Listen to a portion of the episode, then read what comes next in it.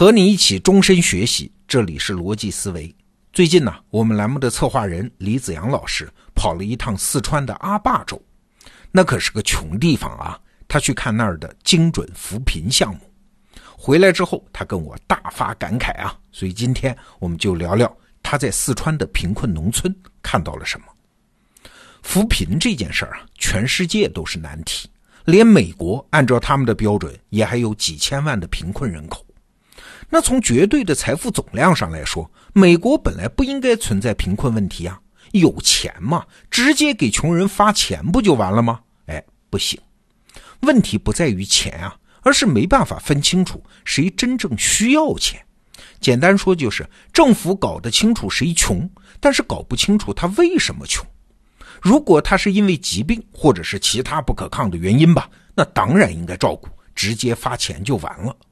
但是如果他是因为好吃懒做呢？哎，这种情况你给他发钱，一个是不公平啊，再有发钱也没用，发多少他是花多少，他还是贫穷，问题还是没解决。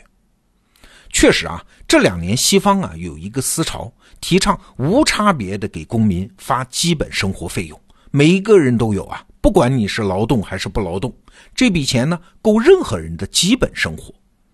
这个政策如果实施，那确实是社会的一大进步。但是如果你细想的话，这背后也隐伏着一个危机啊！如果给每一个人发钱，表面上的贫穷确实消失了，但是也就意味着社会永远卸下了对穷人的责任呐。对于那些本来就没有什么上进心的人，自强进取的动力反而被抑制了。他们的人生很可能就毁了，他们成了永远没办法自食其力的废物，人格萎缩，道德堕落，贫困人群就成了社会的溃疡。所以啊，在西方也有人说啊，普遍发生活基本费这笔钱还有另外一个名字，叫混吃等死费，这是社会对一部分人的彻底放弃。那了解了扶贫的这个根本难题啊，我们就可以回到李子阳老师对于中国现在搞的精准扶贫的这个话题了。这些年啊，中国经济飞速发展，贫困人口也是大幅度减少。不过这样一来啊，那还没有脱贫的地方，那个难度就太大了。这些地方往往是自然条件恶劣、位置偏僻、远离主要城市、人口素质比较低、基础设施落后等等等等吧。那以前的扶贫呢，主要就是给钱嘛，执行是通过村一级的政府来实施的。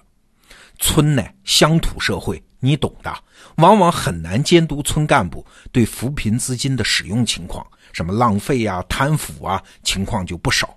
真正贫困的人群到底受益多少，那只有天晓得。而现在的精准扶贫政策呢，强调的就是“精准”二字。扶贫机构要能精确掌握基层信息啊，精确到哪儿啊？到户哎，到人呢？大量的县里和乡里的干部被明确指定了对口的扶贫户啊，干部必须精确调查，随时跟踪这些贫困户的家庭情况，包括各项家庭收入和支出，要填写很多种表格汇总上报啊。对这些信息呢，上级领导会随时抽查核实啊。比如说，突然询问某个干部某个贫困家庭的情况，你要是答不出来，那在公务员的官场上可就有麻烦了。所以啊，现在的贫困情况是精准掌握的。在这个方面，有一个典型的例子，有个朋友给李子阳讲了他的亲身经历啊。有一次呢，这位朋友在乡下某个小饭馆吃饭。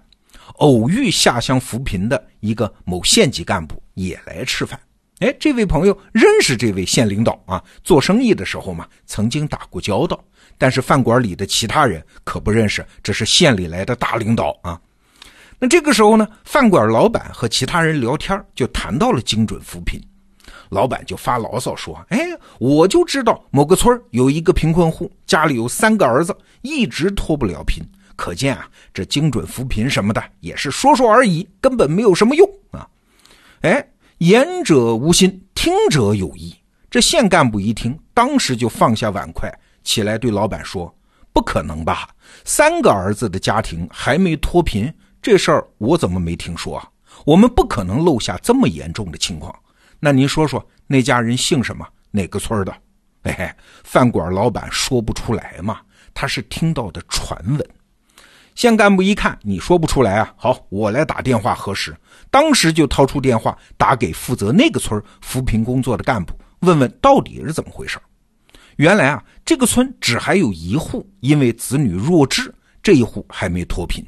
至于什么三个儿子还没脱贫，哎，完全子虚乌有，纯属谣传啊！你看，一个干部哎下乡哎听人发牢骚，很常见吧？如果以前遇到这种情况，他就暗中记下，以后回去调查嘛。但是，一般不会当场质问啊，因为谁知道基层到底是啥情况呢？说不定那个村真有这么个情况。哎，以前啊，县里的干部对乡村基层的详细情况是知之不多的呀。但是现在不同了。人盯人的精准扶贫政策，让政府了解了贫困户的详细信息。三个儿子的家庭还没脱贫，这种特殊情况绝不可能被这个信息网给漏过啊！所以啊，那个县级干部才有底气当场质问。在掌握了充分的信息之后，政府对贫困户就采取了相应的扶贫措施。啊，如果确实自身条件不及的，比如说患病啊或者残疾啊这种贫困户，那就直接发放各种补贴。